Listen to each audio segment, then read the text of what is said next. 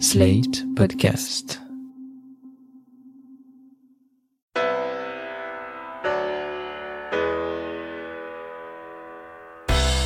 Bonjour et bienvenue dans Le Monde Devant Soi, le podcast de Slate.fr sur l'actualité française et internationale.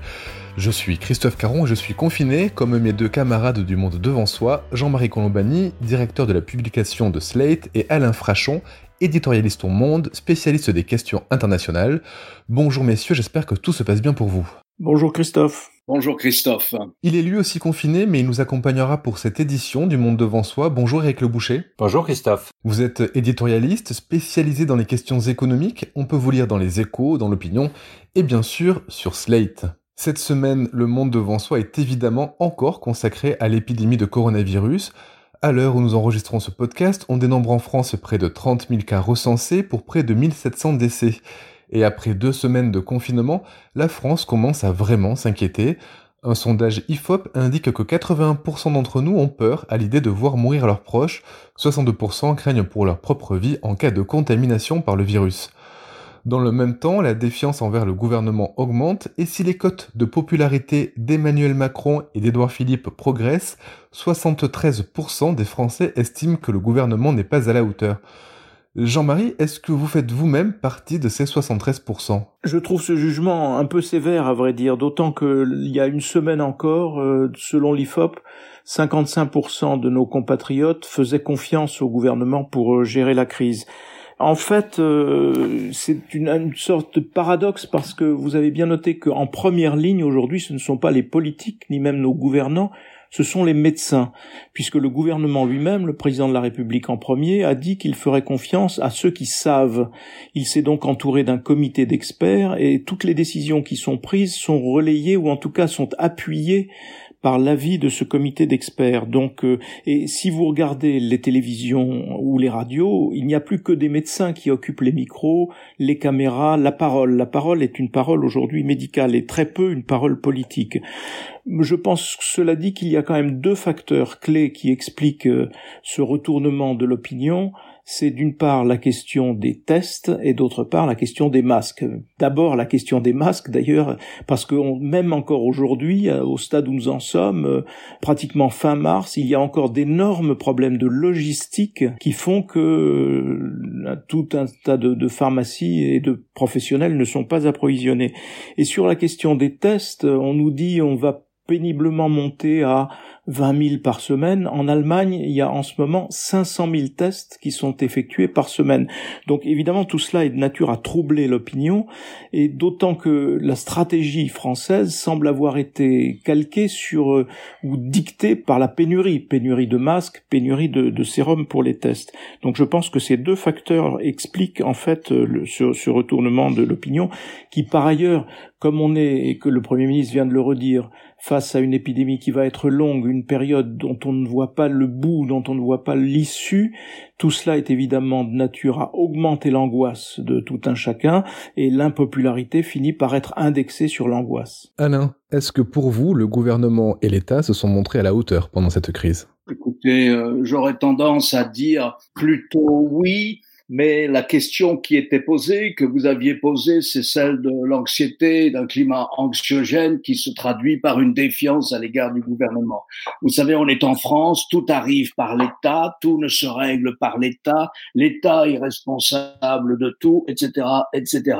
Et donc, euh, l'anxiété a besoin de s'objectiver, il lui faut quelque chose à manger, eh bien, elle trouve le gouvernement autant il me semble légitime que dans, dans une démocratie comme la nôtre, il y ait demain des commissions d'enquête parlementaire, voire peut-être même des actions judiciaires sur le, ce qui est apparu comme des manques flagrants dont parlait Jean-Marie tout à l'heure, euh, les lits, les tests, les masques, les lits équipés de respirateurs, les tests, les masques, etc.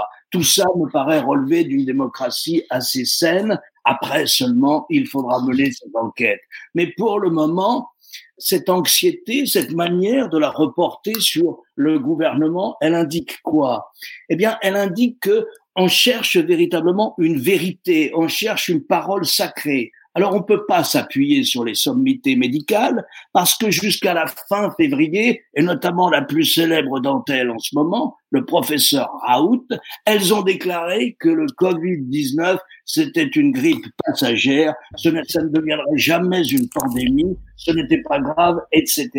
Personne n'a prévu, pas plus le gouvernement que les sommités médicales, encore moins les partis politiques et les médias.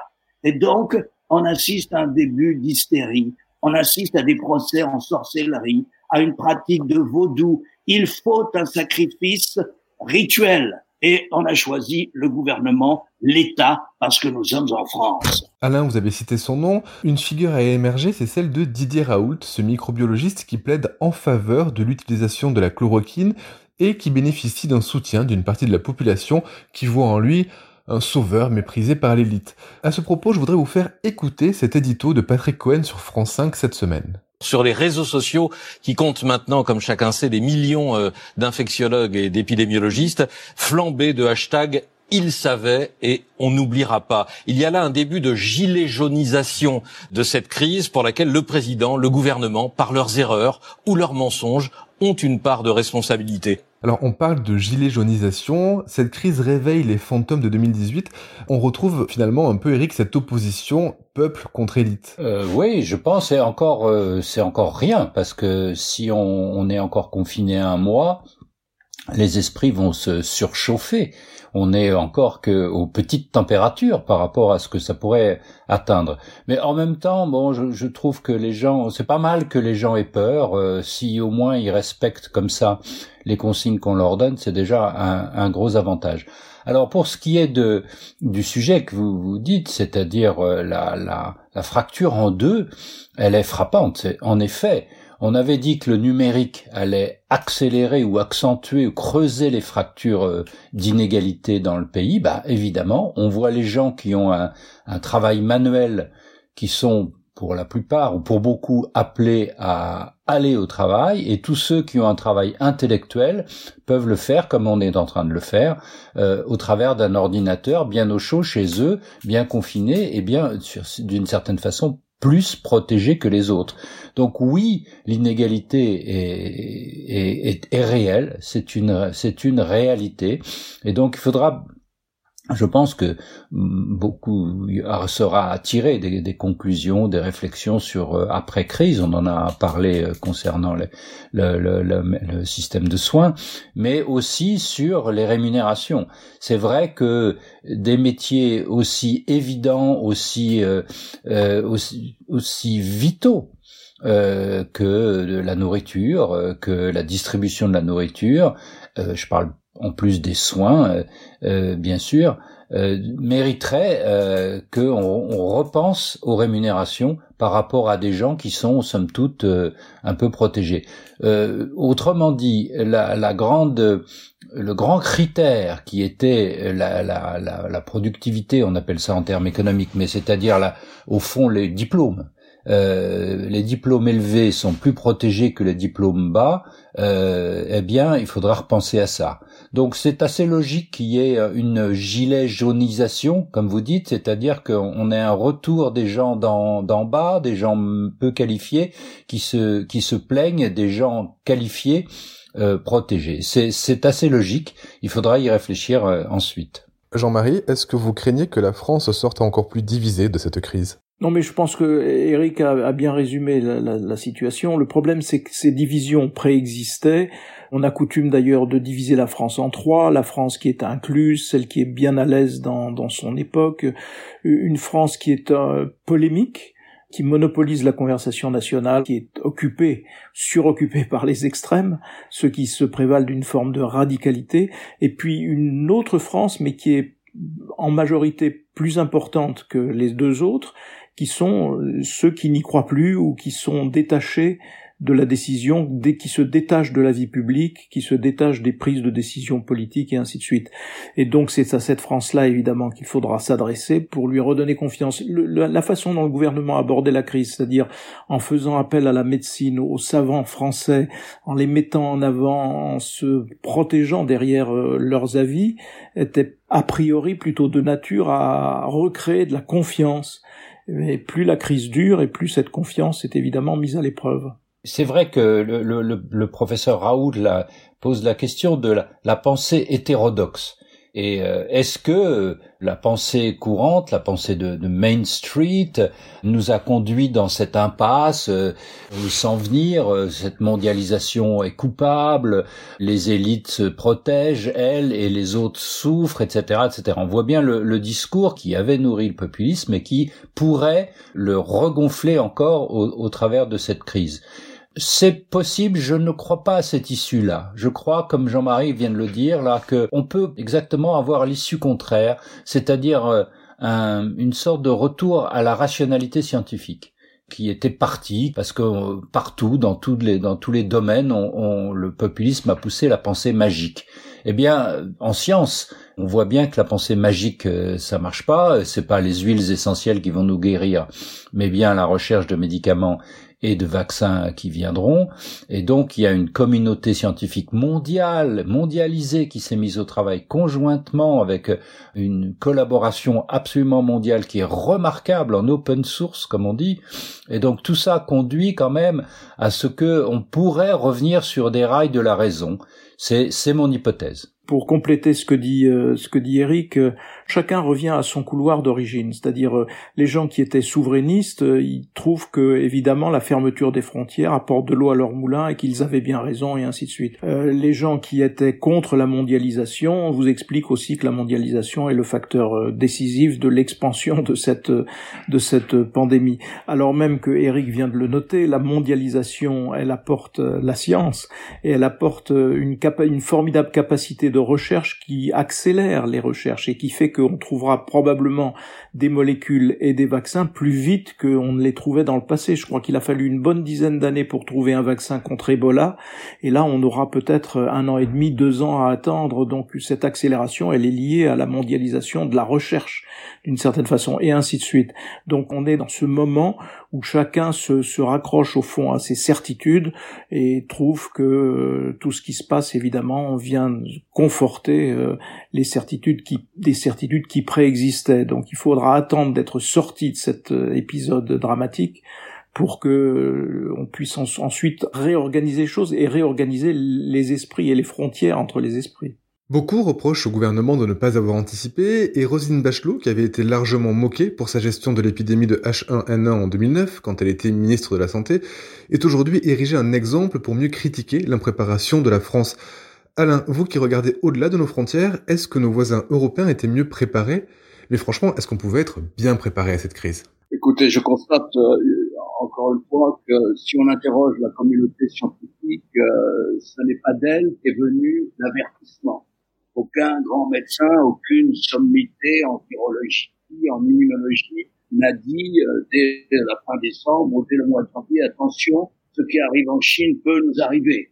La Chine, c'est loin, c'est statique, on fait pas attention, on pense qu'on a des précautions sanitaires très supérieures à celles des Chinois. Donc, euh, est-ce que c'était prévisible? Quel pays de l'OCDE a prévu la crise? Je n'en connais absolument aucun. En Asie, nous avons des exemples qui ont été souvent cités ces dernières semaines comme donnant des réponses, étant prêtes à répondre à ce type d'épidémie.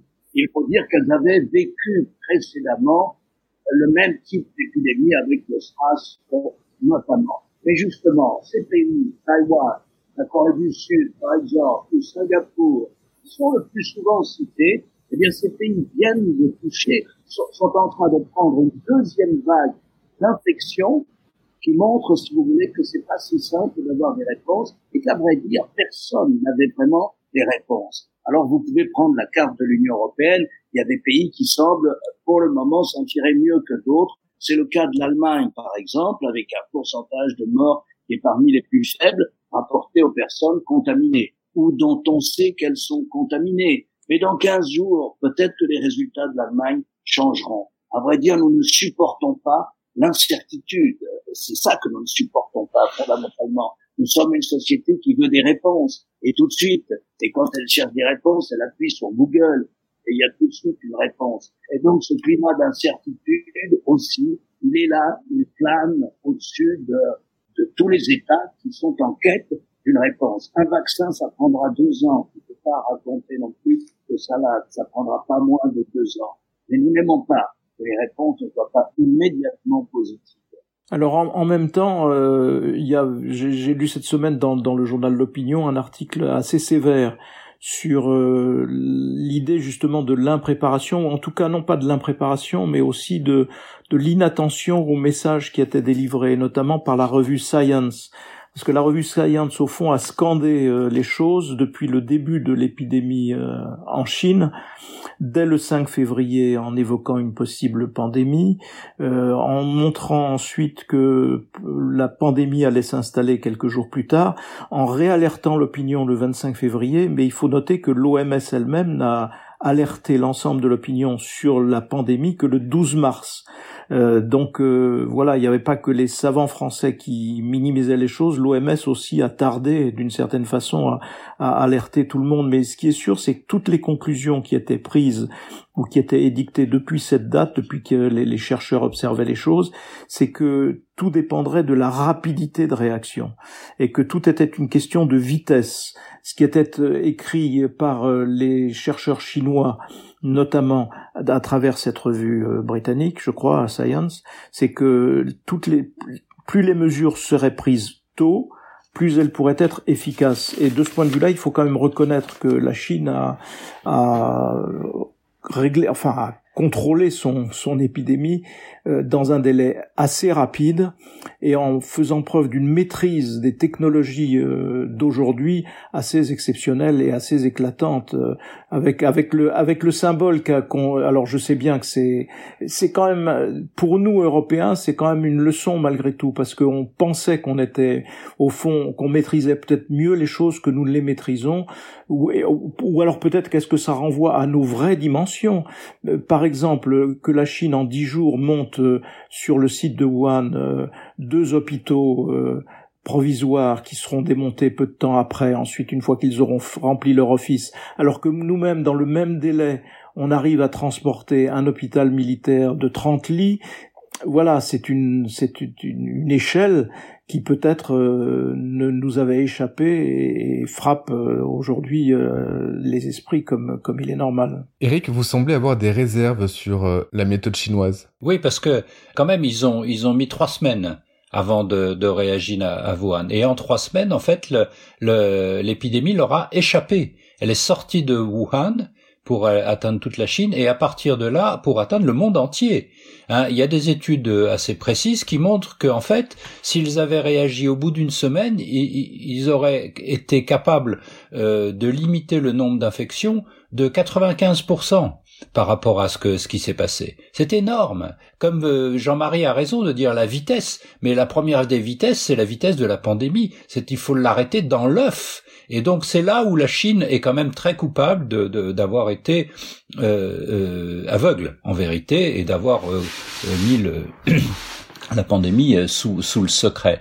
Alors, je voudrais revenir moi aussi sur la, la, est-ce que la, la, la, politique française est la bonne? C'est très difficile euh, de refaire l'histoire on, parle de Roselyne Bachelot qui aurait, euh, c'est vrai, euh, à l'époque euh, constitué tout un tas de stocks de précautions stratégiques, etc.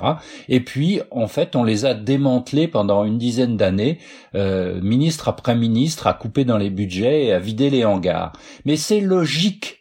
Je ne vois pas comment un gouvernement qui est appelé à d'autres urgences médicales tous les jours sur d'autres fronts peut dire mais non non je garde quand même euh, des, des réactifs qui serviront peut-être dans dix ans ou dans vingt ans. C'est impossible, c'est c'est c'est pas sérieux et d'ailleurs toute la presse était contre Roselyne Bachelot en trouvant qu'elle avait suivi trop près le principe de précaution. Tout le monde lui est tombé dessus et tous les partis politiques lui sont tombés dessus et ainsi que tous les organismes de contrôle. Donc euh, il faut pas refaire l'histoire.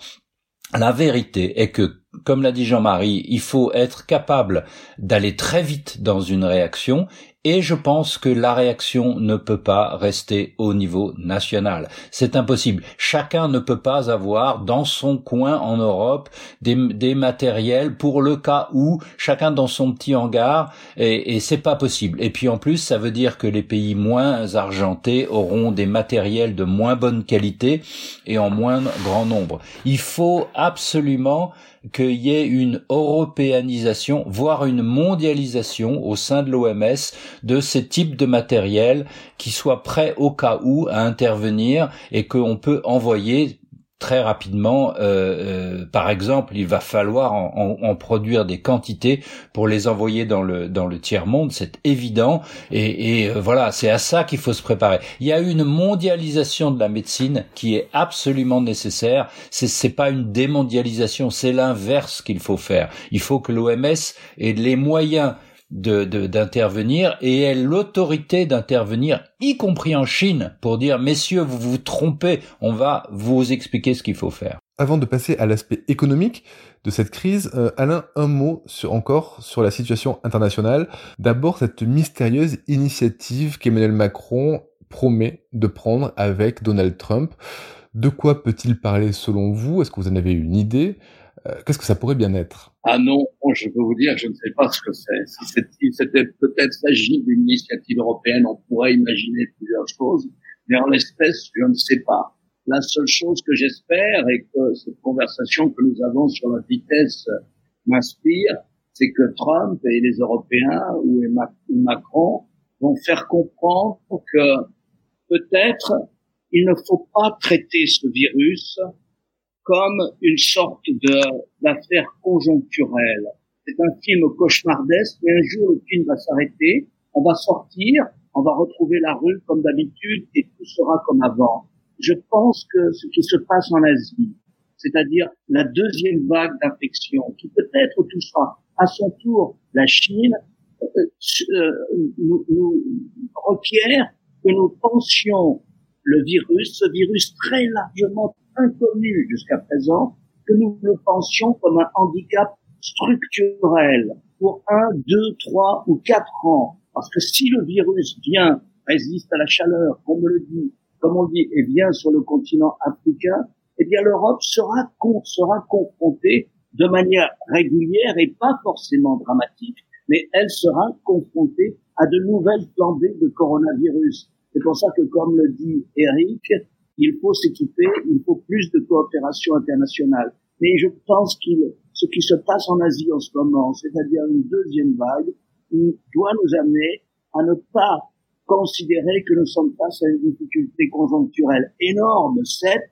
certes, mais qui du jour au lendemain va s'arrêter. Non, il faut plutôt l'imaginer comme un handicap structurel pendant un certain nombre, pendant, quelques années, une ou deux années par exemple. Par ailleurs, on a appris que de nombreux cessez-le-feu étaient mis en place, alors en partie à cause de cette épidémie, en Syrie, au Cameroun, au Yémen. Euh, c'est une simple pause dans, dans, dans, les conflits, on imagine qu'ils vont reprendre après. Est-ce que ce choix euh, vous surprend, Alain? Non, pas vraiment. Euh, à vrai dire, si vous voulez, les cessez-le-feu, en tout cas pour ce qui concerne la Syrie et le Yémen, précèdent l'arrivée du coronavirus, en tout cas chez nous. elle le précède. Euh, on voit mal l'Iran en ce moment en état de se préoccuper de consolider son euh, l'Iran qui est en très très mauvaise situation, c'est le pays du Moyen-Orient le plus touché par le coronavirus, donc il va être replié sur ses affaires intérieures, catastrophiques, dans un état catastrophique, et rendu plus catastrophique encore par le fait que les États-Unis n'ont pas eu le geste de suspendre un certain nombre de sanctions contre l'Iran, on voit mal l'Iran, si vous voulez, ranimer des fronts qui lui sont habituels, euh, au Liban, en Syrie, au Yémen, etc. Il y a une sorte d'apaisement qui ne surprend pas, mais qui ne doit pas faire oublier que cette région, c'est la région des réfugiés, c'est la région des camps de réfugiés. Hein, c'est la région où il y a dans les camps à peu près 6 millions de personnes et que ces gens-là vont être les premières victimes du coronavirus. Eric, je reviens au sondage dont je parlais au début de ce podcast à propos des craintes des Français et des Françaises. 87% euh, ont peur de voir l'économie s'effondrer et le risque est grand tant le confinement va peser sur les finances et sur le fonctionnement du pays. Quand on a choisi le confinement, on a choisi de sacrifier l'économie pour éviter le pire. J'imagine qu'on a bien fait ah, on peut, on peut dire que oui, effectivement. À la première question, c'est-à-dire est-ce qu'on a choisi de, bloquer l'économie? Oui. Est-ce qu'on a bien fait? Je pense aussi que c'est oui la réponse à la question. Alors, première question, euh, effectivement, le confinement, c'était en, débat. On l'a bien vu en Suède, on l'a bien vu aux Pays-Bas. Euh, L'idée de, confiner est une euh, est, est, prendre un risque parce que euh, la vraie réponse contre la maladie, c'est évidemment que tout le monde l'attrape et tout le monde développe des anticorps. Comme ça, la maladie, elle peut plus vous atteindre. Et donc, beaucoup de, gens au début se sont dit, il faut pas euh, confiner les gens parce que euh, ça a l'avantage qu'ils n'attrapent pas la maladie, mais ça a le désavantage qu'ils n'attrapent pas la maladie et que donc ils ne développent pas d'anticorps. Et, et, ça a le gros désavantage de bloquer l'économie complètement, comme c'est le cas de toutes les, économies euh, des, les unes après les autres, avec euh, dans des intensités considérables. Vous avez vu que le, PIB français c'est, a reculé de de, de 35% au premier trimestre. C'est, des choses absolument jamais vues, bien supérieures à ce qu'on avait vu pendant la, crise financière et pendant les crises de 2000, etc. C'est synonyme exactement de guerre véritablement. Donc, euh, donc l'économie prend ça de, de, plein fouet. Alors, beaucoup se sont dit donc, euh, mais faisons pas du contingentement, essayons de, de limiter. C'est la réaction de Trump, c'est la réaction de Bolsonaro aussi. Essayons de, de maintenir les gens au travail euh, en, en, en, protégeant les plus faibles et puis ceux qui sont atteints, mettons ceux qui sont atteints, on les confine eux, mais les autres on les laisse travailler. Sauf que cette stratégie n'a pas tenu parce que en, vérité, tous les modèles montraient que dans ce cas-là, si on faisait rien, si on laissait faire la maladie, si on la laissait atteindre les gens les uns après les autres, en espérant qu'ils ne soient atteints que par une forme bénigne, eh bien, on aurait des, des centaines de millions de morts euh, sur des centaines de milliers de morts, pardon, sur différents pays, par exemple jusqu'à 500 000 en, en Grande-Bretagne, jusqu'à plus d'un million aux États-Unis. Donc ce sont des chiffres absolument catastrophiques et tous les gouvernements qui étaient tentés par cette solution ont reculé évidemment, et ont décidé finalement un confinement et un confinement extrêmement sévère, qui est la seule manière euh, d'arrêter la maladie et donc euh, d'éviter que les morts euh, se, multiplient. Avec l'inconvénient, évidemment que du coup les gens n'ont pas développé d'anticorps et que donc une deuxième vague dont parlait Alain là la deuxième vague est possible puisque les gens sont encore susceptibles d'attraper la maladie et donc il faudrait vite la seule solution on la connaît c'est évidemment les, le vaccin donc il faut il faut confiner euh, aujourd'hui, on n'a pas le choix, c'est la bonne solution euh, pour gagner du temps jusqu'à ce qu'on trouve le vaccin dans, dans un an, euh, mettons dans un an. Jean-Marie oui, oui, mais je pense que le, la, la, question que je me pose, c'est que on est déjà dans une période où, avant même que l'épidémie ne soit terminée, et il faut rappeler de ce point de vue-là que ce à quoi fait allusion Eric, c'est-à-dire la stratégie du confinement, a pour objet d'écraser la courbe, donc d'affaisser le, pic pour qu'il y ait le moins de morts possible, mais que ça a comme euh, aussi comme conséquence que la courbe étant aplatie, elle est, est étalée sur une plus longue durée. Et donc c'est cette durée qui est préoccupante en termes d'opinion. Quand le Premier ministre dit il va falloir tenir, il va falloir en effet tenir et tenir bon avec des secteurs de l'opinion qui n'y seront peut-être pas décidés. Je pense à tous ceux qui d'ores et déjà se sont précipités sur l'idée qu'il fallait une commission d'enquête de ceci, une commission d'enquête de cela, le pompon allant à ceux qui parlent d'un mensonge d'État, pétition à l'appui et, et, et, j'allais dire poursuite pénale à l'appui qui là me semble-t-il c'est de la petite politique, c'est de la triste politique que celle-là, mais c'est ça peut atteindre des secteurs de plus en plus grands de l'opinion au fur et à mesure de la durée de, de, de, l'épisode et c'est ça que je crains le plus pour le corps social. Merci messieurs pour ces commentaires et analyses. On se retrouve la semaine prochaine pour un nouvel épisode du Monde devant soi. Merci Christophe. Merci Christophe. Bye bye. Vous venez d'écouter Le Monde devant soi, un podcast slate.fr à retrouver tous les samedis matins sur slate.fr ou sur votre application de podcast préférée. Si vous avez aimé, n'hésitez pas à vous y abonner et à nous mettre 5 étoiles.